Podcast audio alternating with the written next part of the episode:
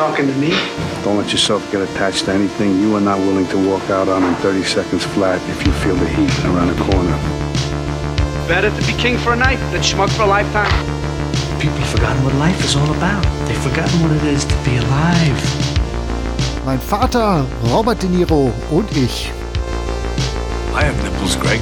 Could you milk me? Ein Zwei-Generationen-Podcast über einen der besten Schauspieler seiner Generation. Have to think about one shot. One shot is what it's all about. Here has to be taken with one shot.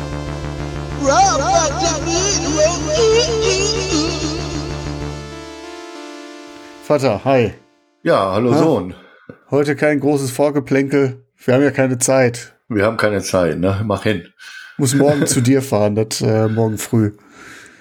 Genau. Deswegen halten wir uns heute kurz. Nein, tatsächlich habe ich mal eine Frage, eine Einstiegsfrage mal wieder hier. Äh, haben wir ja lange nicht mehr gehabt, weil es ist ja so selten anbot die letzten Male. ja. Wie ist das denn so mit dir? Glaubst du, was in den Medien steht? Bist du Also- ein medientreuer Mensch oder bist du eher einer von der medienkritischen Sorte? Ich würde sagen, dass ich jetzt nicht unbedingt medienkritisch bin, aber ich bin schon jemand, der sich versucht, mehrere Dinge anzusehen. Ja, auch die Bildzeitung. Auch mal die Bildzeitung, aber meistens, meistens nur für, für den Sportteil. Da machen Ja, Lügen, ja, ja, ja, immer. Lügen auch nicht so viel Sinn. Werden wir, werden wir tatsächlich dann sehen am Wochenende, was da wieder bei dir liegt, die Medienauswahl bei dir. Genau. Ja, tatsächlich lese ich so gut wie gar keine Zeitung. Mache dann meist über Fernsehen, Nachrichten, Videotext. Videotext mache ich das. Bin auch einer wahrscheinlich der wenigen Leute, die noch Videotext liest. weil da ist, du bist der Einzige, weswegen der Videotext noch läuft, wahrscheinlich. Ja, wahrscheinlich. Wahrscheinlich. Aber da steht kurz und knapp und da ist nicht viel Platz für Lügengeschichten und so. nicht viel Raum. Ja, oder auch mal so Talkshows oder so schaue ich mir auch ganz gerne mal an. Mal von allen Seiten dann auch mal Dinge anhören. Ja, aber du bist keiner von diesen Lügenpresse-Krakelern, ja? Ich glaube nicht. Es ist wahrscheinlich nicht ganz einfach da, ne? wenn jetzt die Berichterstattung sehr einseitig ist, sich da ein, ein äh, sauberes Bild zu machen da. Ne? Also ja, aber du hast da ja auch, äh, ich denke mal, das ist ein Film für dich, den hast du wahrscheinlich schon fünf, fünfmal gesehen, oder? Ja, so viel noch gar nicht. Äh, aber vielleicht ganz kurz zu mir. Ich bin ja auch ein kritischer Konsument, aber nicht, weil ich generell medienkritisch bin, sondern äh, so nach dem Motto, die stecken doch alle unter der Decke und so. Äh, sondern weil ich weiß, dass in Redaktionen auch nur Menschen arbeiten und da kann schon mal was durchgehen, sollte natürlich nicht, aber wie in jeder Firma gibt es auch Dinge, die nicht optimal laufen, weil Abteilungen unterbesetzt sind, weil der Workload hoch ist. Und wenn ich dann irgendwo einen Beitrag lese, wo ich denke so, hm, hm, da frage ich mich schon mal, unter welchen Bedingungen ist der schon entstanden. Das mache ich schon. Ja, aber jetzt so, dass du an solche Dinge hier glaubst, wie wir heute besprechen, so absolute Ei. Medienverschwörung. Ja, das ist ein interessantes Thema. Also vielleicht, warum hake ich an? Äh, Wir sprechen mal äh, den Film aus, über den wir reden. Äh, Wahrscheinlich ein Film, der heute gar nicht mehr so gemacht würde. Weil er vielleicht, du hast jetzt gerade den Begriff Verschwörung in den Mund genommen, tatsächlich in falsche Hälse geraten könnte. Ja, Wir reden nämlich über Whack the Dog. Im Weißen Haus gibt es eine Krise. Was ist das für eine Krise? Die Spitzenberater des Präsidenten werden zusammengerufen. Oh, verfluchter Mist. Die sexuelle Belästigung soll sich im Oval Office ereignet haben. Wenige Tage vor der Wahl kann dieser Skandal verheerende Folgen haben. Doch Washingtons Top-Drahtzieher Wenn wir die Presse elf Tage ablenken können, haben wir noch eine Chance. hat eine Idee. Wir können uns keinen Krieg leisten. Wir können so tun, als ob es einen gäbe. Aber das kann er nur durchziehen mit der Hilfe von Hollywoods Top-Produzenten. Sie wollen, dass ich Ihren Krieg produziere? Wir brauchen ein Thema, einen Song, Fernsehberichte. Es ist, naja, ein Schauspiel. Haben wir schon lange auf der Liste gehabt, jetzt haben wir es endlich gemacht. Von 1997. ich glaube, der deutsche Titel, wenn der Schwanz mit dem Hund wedelt, ne? Ja, wunderschöner Titel natürlich wieder. Da hat sich jemand richtig Gedanken gemacht. Ja, aber es heißt, glaube ich, auch sinngemäß so übersetzt. Ja, In der ja, Richtung. Natürlich muss man den Deutschen dann natürlich nochmal so einen Titel untersetzen, damit der auch weiß, worum es geht. Ne? Also Ich meine, das wird ja auch direkt in der, im Film gibt's ja so zwei, drei Texttafeln, die dir auch den Begriff, die Begrifflichkeit Back the Dog erklären. Der Film hat tatsächlich diesen Begriff Back the Dog zu einem feststehenden Begriff gemacht und heißt so viel wie, ja, irgendwie die Öffentlichkeit mit Hilfe der Medien oder durch die Medien zu manipulieren. Ja, deswegen dachte ich, der ist, der ist ganz oben bei dir auf der Liste und du hast ihn schon fünfmal gesehen. Nee, tatsächlich glaube ich nur dreimal. Ich habe den tatsächlich auch noch nicht für meinen Blog Journalistenfilme besprochen. Ich habe mir den tatsächlich mal vorgenommen. Wobei ich halt nicht weiß, ob der noch heutzutage so ergiebig ist. Es ist ein, es ist ein schwieriger Film, aber vielleicht fangen wir mal einfach mit dem mit dem Inhalt an. Ne? Mit dem Inhalt an oder vielleicht auch einfach mal mit äh, dem Personal, ähm, wer da eigentlich mitspielt. Natürlich Robert De Niro, er spielt den PR-Spin-Doktor Conrad Breen. Neben ihm spielt Dustin Hoffman mit. Er spielt den Hollywood-Produzenten Stanley Motz. Ist auch für diese Rolle Oscar nominiert gewesen, tatsächlich, als bester Hauptdarsteller. Okay. Hat den aber nicht gewonnen. Äh, das hat nämlich 1998 dann Jack Nicholson gemacht in Besser geht's nicht. Okay. Ferner spielt noch mit Anne Hash, die jetzt ja leider kürzlich verstorben ist. Ich glaube 22 spielt die ja, äh, die PR oder die Öffentlichkeitsarbeiterin im Stab des Präsidenten, des US-Präsidenten Winifred Ames und in weiteren Rollen noch Kirsten Dunst, William H. Macy, Woody Harrison, Willie Nelson. Also ein kleiner Film mit einem großen Cast mal wieder. Genau. Und äh, Regie führt auch ein alter Bekannter für uns zumindest, Barry Levinson. Der hat gedreht, das weißt du natürlich. Ja, äh, unter anderem ähm, Rainman, ne? Ja, tatsächlich, ja. Good Morning Vietnam. Ja. Dann einen äh, Film, den ich auch ganz gut finde, ziemlich einer seiner älteren Filme, American Diner. Mhm. Ja. Und dann haben wir den ja auch schon zweimal hier auf, äh, schon besprochen, ne? Einmal mit Sleepers. Genau.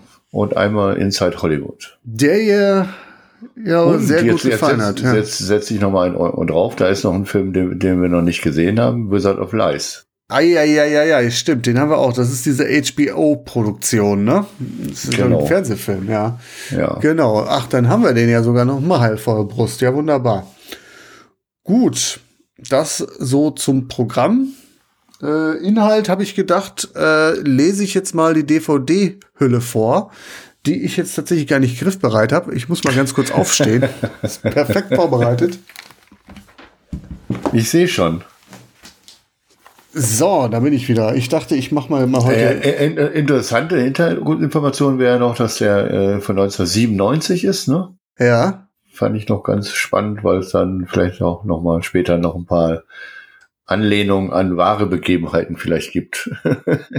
Äh, Ich sagte ja gerade, der Filmtitel Wag the Dog ist ja ein feststehender Begriff geworden und das nicht ohne Grund. Und du spielst da auf etwas an. Der Film war schon ziemlich prophetisch seinerzeit. Ne? Er ist 1997 im Dezember in die Kinos gekommen. Und danach gab es eine gewisse Affäre, die ist aufgekommen im Januar 1998. Eine Ja. Affäre zwischen einem ja, gewissen US-Präsidenten und einer Praktikantin.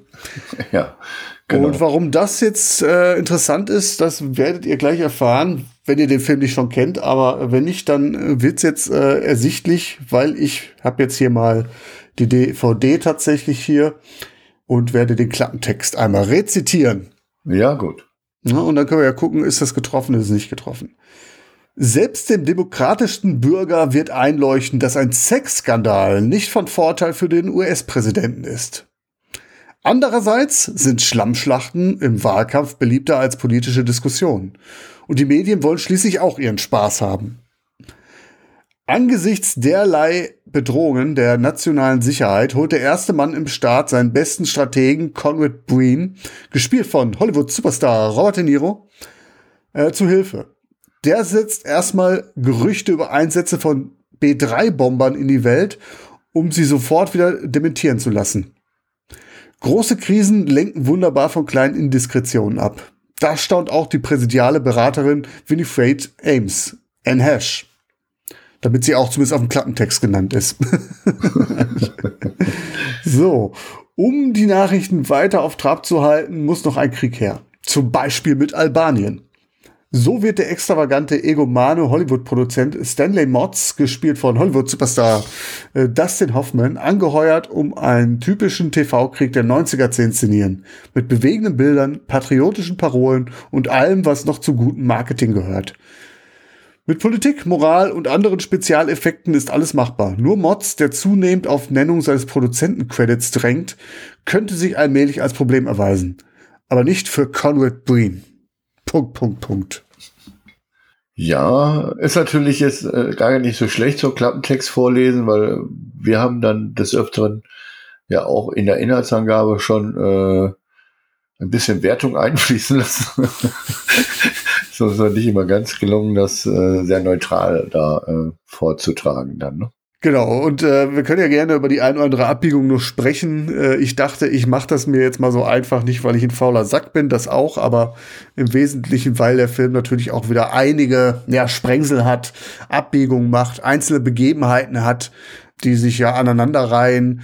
Der Krieg spitzt sich zu, dann gibt es natürlich auch äh, Dementis und das CIA spielt eine Rolle und dann ist genau. ja natürlich auch noch Wahlkampf und der Gegenkandidat, der hat natürlich auch irgendwie ein paar Asse im Ärmel und dann ja. müssen die PR-Leute vom Präsidenten wieder reagieren und äh, es geht hin und her, sag ich es mal so. Und um mich da aus dieser Falle zu befreien, dachte ich, mache ich es mir diesmal einfacher. Ja, nee, ist ja auch okay. Mhm. Hat ja auch seine, vielleicht seine Vorzüge. Wie gesagt, äh, es ist noch keine Wertung drin. Das ist doch schon mal gut.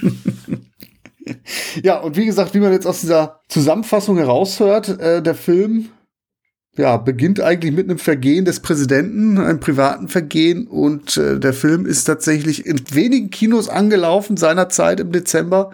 Und dann kam die Monika Lewinsky-Affäre, die ja nachher dazu geführt hat, dass ja zumindest auch so ein Misstrauensvotum gestellt wurde für den Präsidenten. Ne? Ja. Also er musste sich da ja auch stellen. Tatsächlich ist, während er auch äh, befragt worden ist, haben die USA seinerzeit den Irak auch angegriffen, bombardiert, ne? Ja, das war mitten im Wahlkampf, ne? Das damals. war mitten im Wahlkampf und da wurde dann nachher auch gesagt, so, okay, das ist doch ein Ablenkungsmanöver von dem ganzen äh, Affärenzeug. Ja. Und deswegen gilt der Film so ein bisschen als prophetisch. Dem Film selbst hat es natürlich geholfen. Der ist in wenigen Kinos angelaufen seinerzeit im Dezember. Und als dann natürlich die Affäre hochkochte, äh, hat man dann gesagt, okay, jetzt können wir den Film auch ausrollen. Und der hat dann ja. noch mal irgendwie 15 Millionen eingespielt, hat zwei Oscar-Nominierungen gehabt. Also nicht das Schlechteste, was diesem Film passieren konnte, sag's mal so. Ja, und tatsächlich war es ja, wenn man schon mal die Anleihen so weiter spinnt, damals ja auch so, dass da Behauptungen in den Raum gestellt wurden, die ja wirklich nicht unbedingt äh, erwiesen waren, ne, damals im Irak. Ähm. Ja, da bist du, glaube ich, ein paar Jährchen später dran. Du spielst jetzt quasi auf die äh, Angriffe nach 9-11 an, ne? Nee.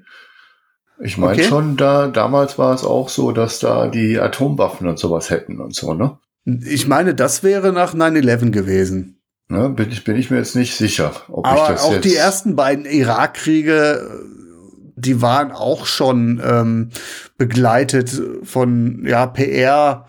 Klar, erstmal die Selbstinszenierung der USA, Embedded Journalism, aber auch beispielsweise die ganz berühmte Brutkastenlüge. Ich meine, im ersten Irakkrieg, wo angeblich irakische Soldaten beim Einmarsch von Kuwait irgendwelche ja, Krankenhäuser gestürmt haben und Brutkästen, Babys aus Brutkästen gerissen haben und die auf den Boden geworfen haben und sie krepieren lassen haben, was sich nachweislich dann als PR-Lüge nachher herausgestellt hat. Okay, ja, ja, ich glaube, ich äh, verhau das gerade tatsächlich. Das war Bush, das war doch die Bush-Administration, die gesagt hat, hier Saddam ja, okay, okay, hat, äh, okay. äh, ABC-Waffen. Genau, das war danach, genau. Genau, gut. aber es passt auch ins Bild, ne? Natürlich, ja. auch da haben, hat die Regierung bewusst gelogen und hat natürlich auch versucht, die Presse in ihrem Sinne zumindest ja nicht zumindest äh, ins Boot zu holen, aber mit, mit Informationen. Da werden ja sicherlich irgendwelche Regierungsmitarbeiter gesagt haben, so, okay, mit ihren Kontakten zur Presse, hör mal, ne? Der Irak, der hat sicherlich ein paar Waffen im Keller und so, ne? Ja. Äh, ich habe da exklusive Informationen für dich. Und da werden, die, mein, es waren ja sehr, sehr wenige Medien in den USA, die seinerzeit kritisch über den über den, die Invasion von Afghanistan und später auch vom Irak gesprochen haben. Das waren ja Mhm. sehr wenige, die das angezweifelt haben. Also ich lese tatsächlich auch 1991 bis 98 zerstörten Inspektoren der United Nations. Etwa 90 Prozent der gefundenen Massenvernichtungsmittel äh, im Irak. Also Mhm. das war dann wohl auch da schon Thema. So ganz bin Natürlich, ich doch nicht, ganz, war- nicht ganz so falsch unterwegs. Das war sowieso ja immer ein Thema, dass der äh, Saddam ja. damals ja auch damals, ich glaube in den 80ern, Ende der 80er Iran angegriffen hat mit, äh, mit biologischen, chemischen Waffen, ne, mit Giftgas und Genau. so. Also das war natürlich immer ein Thema und setzte das ein. Aber das war natürlich dann Auf ganz jeden Fall stand nicht die ganze Welt komplett dahinter und da hatte man dann doch auch doch im Sinn, dass da vielleicht äh, vorgeschobene Gründe sein könnten. Ne? Also Genau, deswegen, also passt schon, äh, bist du nicht auf dem Holzweg und das ist vielleicht auch ein Aspekt dieses Films, der ja, den, den, den satirischen Ton unterläuft. Weil was wir hier haben, das ist ganz klar eine Ulknummer. Ne? Eine zynische Ulknummer ja, mit einem ja, Inhalt, der mittlerweile gar nicht mehr so, so ulkig rüberkommt, finde ich. Genau. Das ist dann tatsächlich so, ne? Äh, eben die direkten Anleihen und dann tatsächlich äh, direkt kurz nach dem Erscheinen da wirklich äh, die Geschichte mit äh, Monika Lewinsky Ja. und Irakkrieg.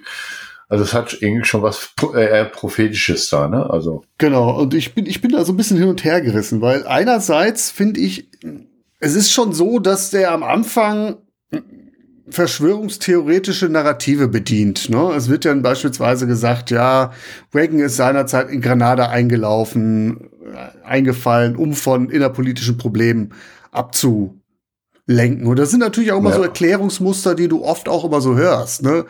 ja, jeder Krieg wird irgendwie mit solchen Tönen begleitet. Und manchmal sind sie tatsächlich auch wahr. Das ist ja bei den USA ja auch immer wieder mal der Fall gewesen. Gerade mal auch der Vietnamkrieg, der Tonking-Zwischenfall, ist ja auch eine Lüge gewesen. Ne? hm. Einerseits, einerseits steckt da was Wahres drin. Gleichzeitig kann man natürlich auch mal sagen, so, ich, ich glaube, heute würde der Film nicht so gedreht, auch was so ähm, den Konsens betrifft, dass die Medien ja eigentlich wichtig sind als Korrektiv. Gerade in letzter Zeit sind sehr, sehr viele Filme erschienen, auch in Hollywood, die so die Kraft der vierten Macht beschwören. Hier Ja. wird ja komplett auf die Medienlandschaft draufgehauen. Und ich glaube, der, der Film ist einfach ein Kind seiner Zeit. Ja, du hast ja recht. Also heute wird es wahrscheinlich nicht mehr ganz so funktionieren. Auch die Medien. Es, es ist natürlich dann, damals gab es ja auch noch nicht so äh, Thema Verbreitung, Internet, äh, Ja. dass man sich von allen Seiten äh, jetzt auch informieren kann. Also es war, glaube ich, dann wesentlich einfacher als heute dann Nachrichten komplett zu verfälschen halt, ne? Genau, das kommt auch noch hinzu, dass Medien heutzutage anders funktionieren. Also der Einfluss von Social Media, äh, Gegenöffentlichkeit, das spielt hier in diesem Film ja gar keine Rolle. Also gerade Ja. so diese, hier geht's ja beispielsweise darum, um mal einen Fall zu nennen, es werden im Hollywood-Studio Bilder des vermeintlichen Krieges in Albanien gefälscht, ne, vom Bluescreen. Kirsten Dunst rennt in ja, in, in albanischer Tracht, Anführungsstrichen, und ein bisschen Dreck im Gesicht und eine Tüte Chips auf dem Arm, wo nachher dann eine Katze reingeworfen wird, vom Bluescreen her und dann werden dann die Ruinen reingemorft mit, mit Computertechnik. Ja. Und wenn heutzutage was in Albanien wäre, dann würde zumindest irgendwo Social Media sich melden und sagen so, hör mal, ähm, hier ist gar nichts in Albanien, ne? Ja, ja, genau. Also die Bilder gehen heute eher um die Welt dann, ne? Also noch mehr der Ja. Nähe und äh, wobei im Thema einseitige Berichterstattung so haben wir natürlich heute auch, ne, dass die Medien Dinge da verfälschen können. Ja, ja, das ist halt immer so eine Dimension, wo man sagt, ist es dann eine gesteuerte Verschwörung? Ne? Sind die Medien in einem, ja, im, im Bunde mit der Regierung?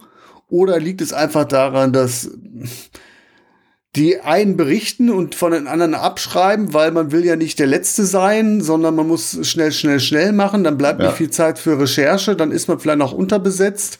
Und so werden dann quasi auch Meldungen dann, ja, verflüchten sich die Sachen. Also nutzt dann vielleicht nicht eine Regierung die Funktionsweise der, des Journalismus aus. Ne? Also ist es, werden die Medien bewusst gesteuert, indem sie ja mit ins Boot geholt werden oder wird einfach da eine Schwäche, eine Systemschwäche ausgenutzt? Also ich glaube nicht, dass sie bewusst gesteuert werden. Ich glaube, die Medien, Medien steuern halt äh, Dinge, bilden Meinungen, aber auch lehnen sich vielleicht auch an die Meinung an, ne, äh, die da im, herrscht. Das gibt's auch. Das ist ja gerade auch der Fall, wo ich gerade sagte, in den USA, welche Zeitungen, es haben sich wenige Zeitungen gegen den Irakkrieg ausgesprochen, weil man auch die Furcht hatte, natürlich irgendwie ja gegen den Strom zu schwimmen oder auch beispielsweise Irakkrieg in den äh, Großbritannien war ja auch damals äh, der, der, der Kampf gegen den Terrorismus, da war man ja alle auf einer Linie, nicht so wie hier in Deutschland, wo schon sehr kontrovers diskutiert wurde. Ähm, da spielen natürlich auch Überlegungen eine Rolle, ähm, kann ich es mir erlauben, gegen die Regierung zu sein? Werde ich nicht vielleicht auch tatsächlich dann später von Informationen ausgeschlossen, weil mich meine Kontakte bei der Regierung, beim Militär vielleicht schneiden? Ne? Ähm, das sind alles so Überlegungen, die da mit reinspielen. Also ich sehe das immer so ein bisschen pragmatischer. Äh, das ja. soll nicht heißen, dass es da nicht auch ein Versagen der Presse ist, definitiv. Ne? Also auch wenn man sich da steuern lässt ähm, oder das nicht durchschaut, dann muss man sich nachher auch an die eigene Nase fassen, definitiv. Aber ich sehe es dann halt nicht immer so, so in einem großen Scale, ne? Also in einem übergeordneten Sinne, dass alle irgendwo in der großen Verschwörung Hand in Hand zusammenarbeiten. Genau, also du glaubst auch nicht an die Verschwörung. es gibt Verschwörung, aber ich bin der Überzeugung, dass Verschwörungen hinterher rauskommen, die meisten. Ja über kurz oder lang. Ja. Deswegen lohnt sich's äh, nicht. Vielleicht hat man Glück und man äh, erlebt es nicht mehr, dass man, äh, man man stirbt vorher, bevor so, solche Sachen aufgedeckt werden. dass Akten lange genug unter Verschluss gehalten werden können, aber insgeheim ja. glaube ich äh, daran, dass äh, so die ganz großen Verschwörungstheorien ja eher so Muster sind, um sich was zu erklären, was man sich nicht erklären kann. Ne? Also bin keiner, der sagt hier 9-11, Inside Job und so, solche Sachen. Das, das, also ja. solche, solche Dimensionen. Aber andererseits, Regierungen können lügen. Das haben wir jetzt auch mehrmals gesehen. Und deswegen ist der Film da auf so einer, so einer Schnittstelle unterwegs, die, ja, nicht ganz leicht ist. Also, hm. Ja, äh, wandelt zwischen Satire und Komödie, ne? Also. Ja und hat natürlich aus meiner Sicht schon ernste Hintergründe und äh, ja, ist dann schwierig auch aus meiner Sicht dieses Thema dann zu bearbeiten. Du sagst jetzt gerade, das ganze Thema da mit Lewinsky hat, hat geholfen in der äh, Promotion. Ich denke, das macht aber, gibt dem Film wieder auch so einen anderen Touch halt auch. Ne? Ja. Ähm. Das ist tatsächlich ein Problem. Äh, ich wollte den Film mögen, ne? weil der Film tatsächlich auch, ja, er hat was. Ne? Also man sieht die Spielfreude der, Schauspieler darin. Er hat gute Ideen. Hm, aber er ist halt nicht nur seinerzeit schon eingeholt worden, sehr, sehr schnell. Heute ist er also komplett outdated, finde ich. Nicht nur aufgrund der technischen Entwicklung, der medialen Entwicklung, sondern weil wir heutzutage in einem, ja, in so einem postfaktischen Zeitalter leben. Ne? Wir sind tagtäglich Desinformationen ausgesetzt. Wir haben einen Donald Trump erlebt, der das ja wirklich auf die Spitze geführt hat, was hier der Präsident hier in diesem Film macht. Dagegen ist der, der, der Präsident ja äh, ein Chorknabe hier in dem Film. Ja, ne? hier ist der, der Präsident tatsächlich, was ich ja ganz äh, spannend finde, dass du den siehst ja eigentlich nie von vorne. Der ist ja, genau, sicher. Austauschbar, austauschbar. Ja. Und er ist eigentlich er hat im Prinzip auch nicht viel zu sagen in dem Film. Ne? Also da sieht es wirklich so aus, als ob der Spin-Doktor und der, der Produzent das Sagen haben, wo es hingeht. Ne? Ja, ja, und dann hatten wir halt jetzt auch Corona und Ukraine jetzt aktuell und äh, da habe ich irgendwie keinen Bock, mir so ein Thema, so ein medienkritisches Thema als Satire zu geben. Ja, also ich, ich es hat halt deinen Zeitgeist nicht getroffen. Es trifft meinen Zeitgeist nicht, aber nicht, nicht weil ich es nicht hören will, sondern weil ich denke, das Thema ist mittlerweile so ernst und so wichtig, dass ich das nicht als Rumgeblödel aufgearbeitet sehen will, sondern ja, als, als Dokumentation, also besser aufklären als verulken. Damals ging das vielleicht, ne, weil die 90er Jahre, ja, historisch gesehen, ja, wie, wie so ein, so ein, so ein Schlaraffenland waren, ne? da hat es ja nicht so viele Krisen, so viele Ängste, ne? Da kann man das machen, aber mittlerweile sind wir an einem Punkt angekommen, wo ich denke, so, das, das ist das schon, Thema, das, das Thema ist zu ernst ist, um, äh, um es irgendwie. Ja, nicht, dass, ich, dass man nicht darüber lachen kann, aber ich glaube, man muss das ernster anpacken, wenn man das verkaufen will und eigentlich den Leuten klar machen will, was steckt dahinter. Also wir sind jetzt darüber hinaus zu sagen, so, okay, ja, Augenzwinkern, haha, machen wir ein paar Witze drüber, ne? Und ja. machen irgendwas Zynisches, was, ja. äh, ne, die Realität ist zynischer. Ja.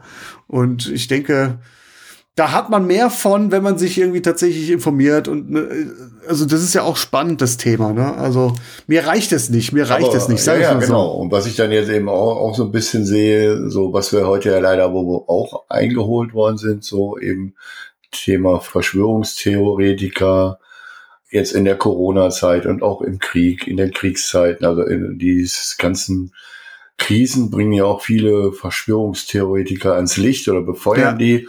Und so ein Film befeuert das aus meiner Sicht auch ein Stück weiter. Ne? Äh, Du meinst, dass man natürlich dann sagt, so guck mal, ach ja, so hat das doch immer ja, schon genau, funktioniert. Ja, genau. Ich bin ja, ja, immer derjenige, der da unterwegs ist und auch gerne mal die Kritiken äh, ja. überlegt. Und dann gibt's dann so Kommentare, ja, ich habe auch schon sehr oft über den Film nachgedacht und es wird ja heute genau, äh, zeigt sich genau das äh, wieder. Und ähm, also es befeuert auch solche, solche Leute, die da so mit Verschwörungstheorien unterwegs sind, wie leicht einem da was vorgegaukelt werden kann dann, ne? Ja, genau. Mhm. Und das fand ich auch jetzt eher eben, wie du sagst, so ein bisschen, äh, weiß ich nicht, ich habe den jetzt auch zum ersten Mal gesehen. Ähm, ja.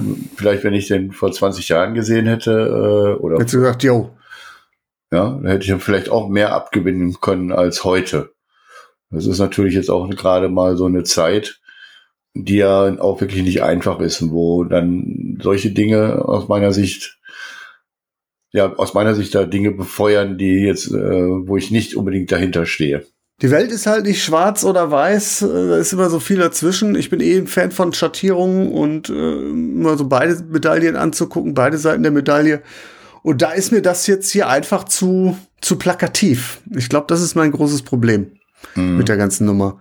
So, so witzig vielleicht einzelne Szenen sind, wobei ich auch da sagen muss, ja, also gerade auch, weil das Thema schon so äh, ernst ist, ist mir das dann doch irgendwo fast schon nicht bissig genug. Das ist, glaube ich, auch noch so ein Problem, was ich damit habe.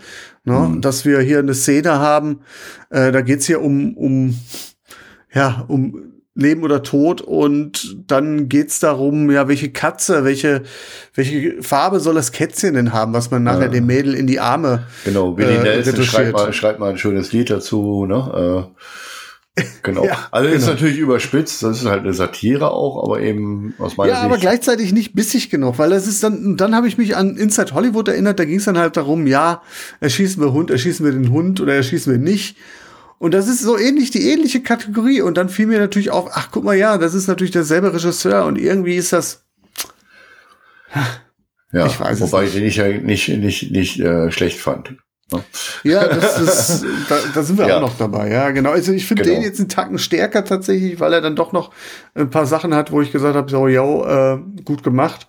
Ähm, äh, Willie Nelson als tumpen äh, Friedenssänger fand ich großartig beispielsweise, ne?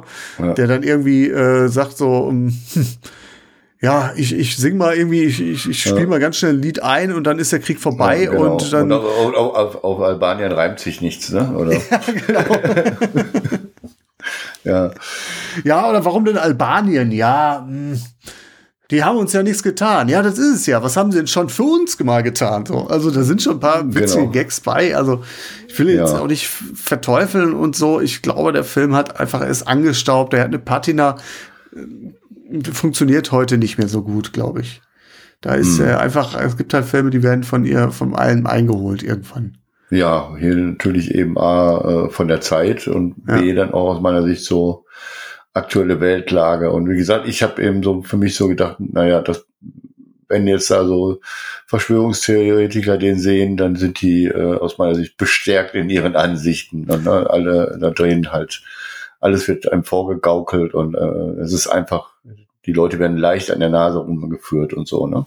Ja. Das ist schon eine Aussage, die da mit, mitsteht, finde ich. Ja. Ja, ja, natürlich. Also es ist, wie gesagt, ich bin da ja zwiegespalten. Man sollte äh, auch der Regierung auf die Finger schauen. Dafür gibt es ja auch genug Beispiele in der Geschichte ähm, muss man ja jetzt gar nicht so weit zurückgehen, sondern man kann ja auch rückblickend dann jetzt auch beispielsweise Corona einige Sachen natürlich auch kritisieren, wo dann auch Regierung mittlerweile auch sagen muss, so pass auf, das und das ist nicht gut gelaufen, was aber auch einfach aus meiner Sicht auch menschlich ist in so einer Krisensituation, dass auch gewisse Maßnahmen nicht, genau, wo, nicht gut sind. Wo viele dann am Anfang man muss da auch haben, reden okay, können drüber, aber da sofort Ja. halt äh, irgendwo eine Ver Verschwörung zu stricken, ja, Genau, ich auch bin jetzt der einiger, der, einer, der sagt, ja, das ist alles nicht optimal gelaufen und äh, wurde ja oft gesagt, wir werden uns später verzeihen müssen, unsere Fehler. Ne? Also es muss ja auch immer irgendwo reagiert werden.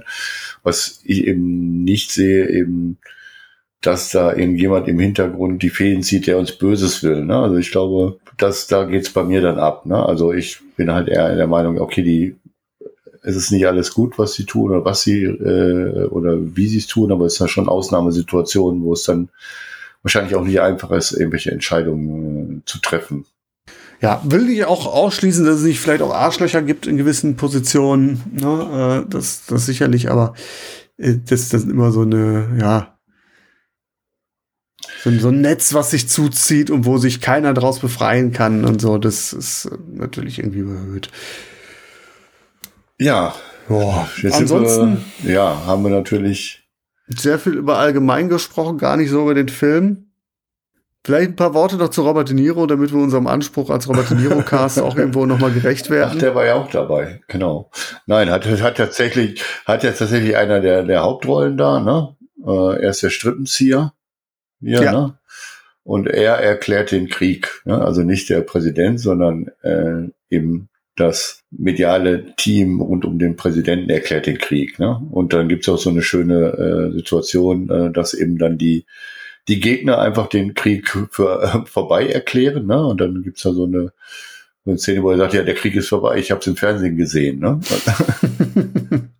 also der ist hier der, der, der Strippenzieher, ne? An der Genau. Stelle. Und das macht er schon nicht schlecht. Also ich glaube, der Film bleibt nicht unbedingt wegen Robert De Niro hängen. Ich muss auch immer wieder mal, wenn ich so, also bevor ich mich mit diesem Podcast hier äh, involviert habe, habe ich, als ich dann so an Wack the Dog gedacht habe, ist mir immer Dustin Hoffman eingefallen, aber selten Robert De Niro. ja, Verbinde ich irgendwie nicht so damit. Und ich habe jetzt auch im Zuge der Vorbereitung oder der Nachbereitung des Films mehrfach gelesen, dass das hier diese Rolle ja eine der letzten richtig starken Performances von Robert De Niro sein soll. Das sehe ich nicht. Ja, hier steht jetzt auch, es ist jetzt keine Charakterdarsteller da an der Stelle gefragt. Ne? Hier steht eigentlich die Story im Vordergrund. Ne? Ja, ja, also ich, Ja, ich habe erst so gedacht, das ist so ein bisschen lustlos, ne, so unbeteiligt, also nicht lustlos, sondern er ist so teilnahmslos, habe ich so den Eindruck. Und dann habe ich aber noch mal so ein bisschen überlegt. Und dann habe ich irgendwie ist mir ja aufgegangen, eigentlich ist Robert De Niro ja hier der Böse. Und er schafft es ja dann doch, dass man ihn irgendwie ganz angenehm findet, ne? Dass man ja, ihm jetzt nicht unbedingt wünscht, dass sein Plan aufgeht, aber dass wir doch irgendwo mit dem mitfiebern, ne? Als Hauptfigur. ja. Und das ist dann doch schon eine Leistung. Ich glaube, er schafft es ganz gut, diesen, diesen PR-Typen, diesen schleimigen, schwer zu greifenden PR-Typen, der vielleicht auch sehr charismatisch sein kann, zu verkörpern, dass wir ihm auch so ein bisschen auf den Leim gehen. Und wenn das gewollt ist, dann muss ich sagen, ist es doch auch eine gute Performance. Mhm. Ja gut, das Aber ich bin mir halt nicht sicher, ob ist der, der, äh, der Macher da und äh, von Anfang an ist er ja, hängen ja alle an seinen Lippen da, ne? Ja, aber er ist ja kein Zampano, oder? Ja, doch schon. Eigentlich, er sagte, wir erklären erstmal den Krieg und wir entscheiden später gegen wen und so, ne? Und, und wir bringen dann die Story mit den B3-Bombern. Also er Mhm. wird ja jetzt zu dieser zur Krisensitzung gerufen, ne? Als äh, Ja. derjenige, der die Welt retten soll, ne? Also quasi ähm, da ein eben von der Geschichte rund um den Präsidenten äh, abzulenken. Der ist gerade im Ausland unterwegs. Seine erste Tat, irgendwie, da ist der Film, glaube ich, eine Minute oder zwei Minuten alt, dass er sagt, der Präsident bleibt jetzt erstmal noch zwei, zwei Tage im Ausland. Ne? Ich brauche Zeit, um mir das hier auszuhalten. Ja, also okay. er ist ja schon der Zampano und alle hängen an seinen Lippen und alle warten, dass er da die die Welt rettet oder den Präsidenten rettet da, ne? Ja, Ähm, aber er macht es nicht so mit so einer Attitüde nach dem Motto, guck mal, hier sind meine Eier, lass mich vorbei, sondern er macht es so beiläufig. Er ist der einzige Profi in einem Haufen von Dilettanten. ja, und die mit so einer, nur- mit so er einer Situation halt noch nicht vertraut sind, ne? Sagen wir so. Genau. Ja, er ist der, er ist der Profi. Er lässt es vielleicht ein bisschen raushängen, aber es ist nicht so, dass äh, der Film jetzt irgendwie ihn jetzt als den arroganten Superhero darstellt, sondern er sagt, okay, er, er weiß immer, was zu tun ist. Und das meine ich, ist so ein, ja, er macht es so beiläufig. ne? Ja, ja, er wird in der ersten, ja genau, das meine ich ja. In der ersten Szene ist er schon so, dass er, er ist der Zampano und alle wissen das schon, ne? Also er braucht jetzt nicht mehr viel Bahai machen, ne? Alle hängen sowieso schon an seinen Lippen. Ja, aber ein Zampano ist tatsächlich äh, für mich jemand, der auch so auftritt und alles einfordert und vielleicht Ja. auch vorgibt, mehr zu sein, als er tatsächlich ist. Und Ja, okay, hier ist es ne? tatsächlich, hier ist es tatsächlich einfach so, ein- so ein Typ, der kommt rein, sagt, das ist die Sache, dann sitzen sie im Flugzeug, er macht sich, äh, sie, sie bereden da ein bisschen was und Anne Hash fragt, ja, was machen wir denn jetzt? Und ich arbeite dran, sagt er. Und setzt sich seine Schlafmaske auf und legt sich zur Seite, so. Genau. Ne? So, so ein bisschen so, eher so ein bisschen wie so ein, Genau. wie so ein Genius. Ja, ja, das meine ich ja auch. Ja. Ne? Also in, in Zampano ist vielleicht dann das falsche Wort, aber er hat, bringt ja schon die natürliche Autorität mit und Ja. äh, du brauchst ihn nicht kennenlernen, du hast in den ersten zwei Minuten, weißt du, wer da das Sagen hat, ne? Und genau. Ja, aber es ist halt auch nicht so in your face, dass du sagst, er überdreht das oder er overacted, sondern er macht das irgendwie auf so eine reduzierte Art. Und das ist so das, was ich meinte. Das hat mich am Anfang so ein bisschen irritiert.